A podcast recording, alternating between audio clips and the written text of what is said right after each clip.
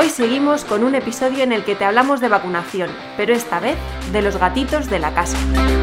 Bienvenidos a Píldoras Veterinarias episodio 29, protocolos de vacunación en gatitos. Como ya estuvimos hablando para los perros, en las vacunas de gatos también existen directrices y recomendaciones dentro de la Asociación Mundial de Veterinarios de Pequeños Animales.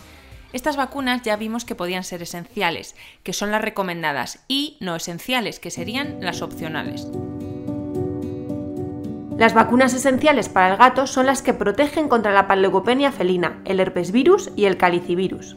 A estas tres enfermedades juntas es a las que nos referimos cuando en consulta os hablamos de la vacuna trivalente. Otra vacuna que podemos administrar a nuestros gatitos es la de la leucemia felina. Esta vacuna está clasificada como no esencial, pero más allá de la clasificación, recuerda que será siempre tu veterinario o veterinaria quien mejor pueda recomendarte la necesidad de administrarla en función del riesgo de cada paciente. A menudo este es un punto de debate entre los expertos y su administración dependerá del estilo de vida de tu gato, también del estilo de vida de los humanos que convivan con él y el riesgo de la exposición o la prevalencia de la infección en el entorno local. Y en caso de administrar esta vacuna, ¿cómo lo haremos?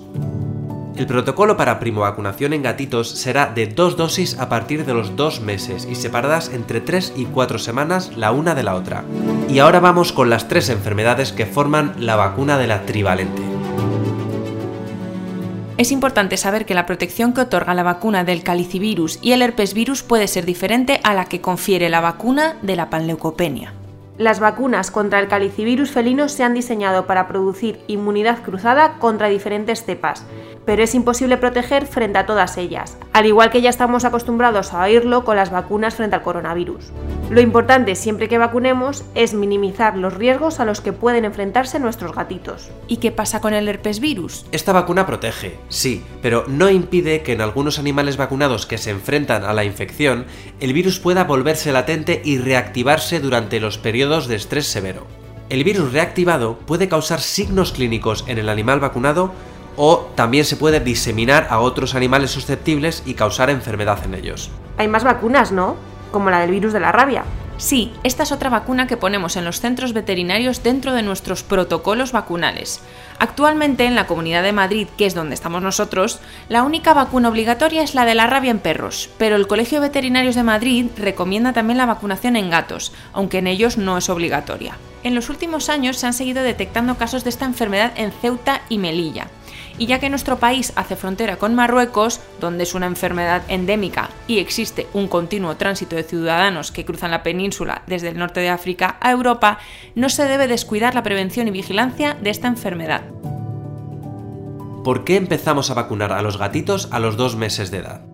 La mayoría de ellos están protegidos por los anticuerpos maternales en las primeras semanas de vida. Sin embargo, no sabemos su nivel de protección ni cuándo dejará de existir porque depende de cada gatito. Lo más habitual es que en torno a las 8 semanas de vida esa protección empiece a bajar y es por eso por lo que en torno a los dos meses se recomienda empezar con las pautas vacunales para protegerles cuando empiecen a necesitarlo, pero no antes, porque las vacunas no harían tanto efecto. ¿Y eso por qué? Cuando los gatitos tienen muchos anticuerpos maternales y muy activos, aunque vacunemos, no serán capaces de generar su propia inmunidad, y esa es la razón por la que algunos gatitos vacunados correctamente no responderán a la vacunación hasta más adelante. Vale, entonces después de su vacunación de gatito ya entraríamos en los recordatorios anuales. No exactamente, pero casi. Vamos a hablar de ello. Una parte integral de la vacunación básica de gatitos es la vacuna de refuerzo, que tradicionalmente se les ponía 12 meses después de la última dosis con el objetivo principal de que desarrollen una respuesta inmune protectora en cualquier gato que pueda no haber respondido a ninguna de las vacunas anteriores. Sí, esto era así, pero se está viendo que si un gatito individual no respondió, puede estar sin protección hasta que reciba esta vacuna al año y podría explicar la aparición de enfermedades infecciosas antes de los 12 meses de edad en algunos gatitos vacunados. Entonces, ¿cómo habría que hacerlo? Muy sencillo, adelantando esa vacuna a los 6 meses de edad. Pero es importante que cuando vengáis a la clínica con vuestros gatitos entendáis el por qué lo estamos haciendo así. Lo hacemos para minimizar los riesgos para la salud del miembro felino de la casa.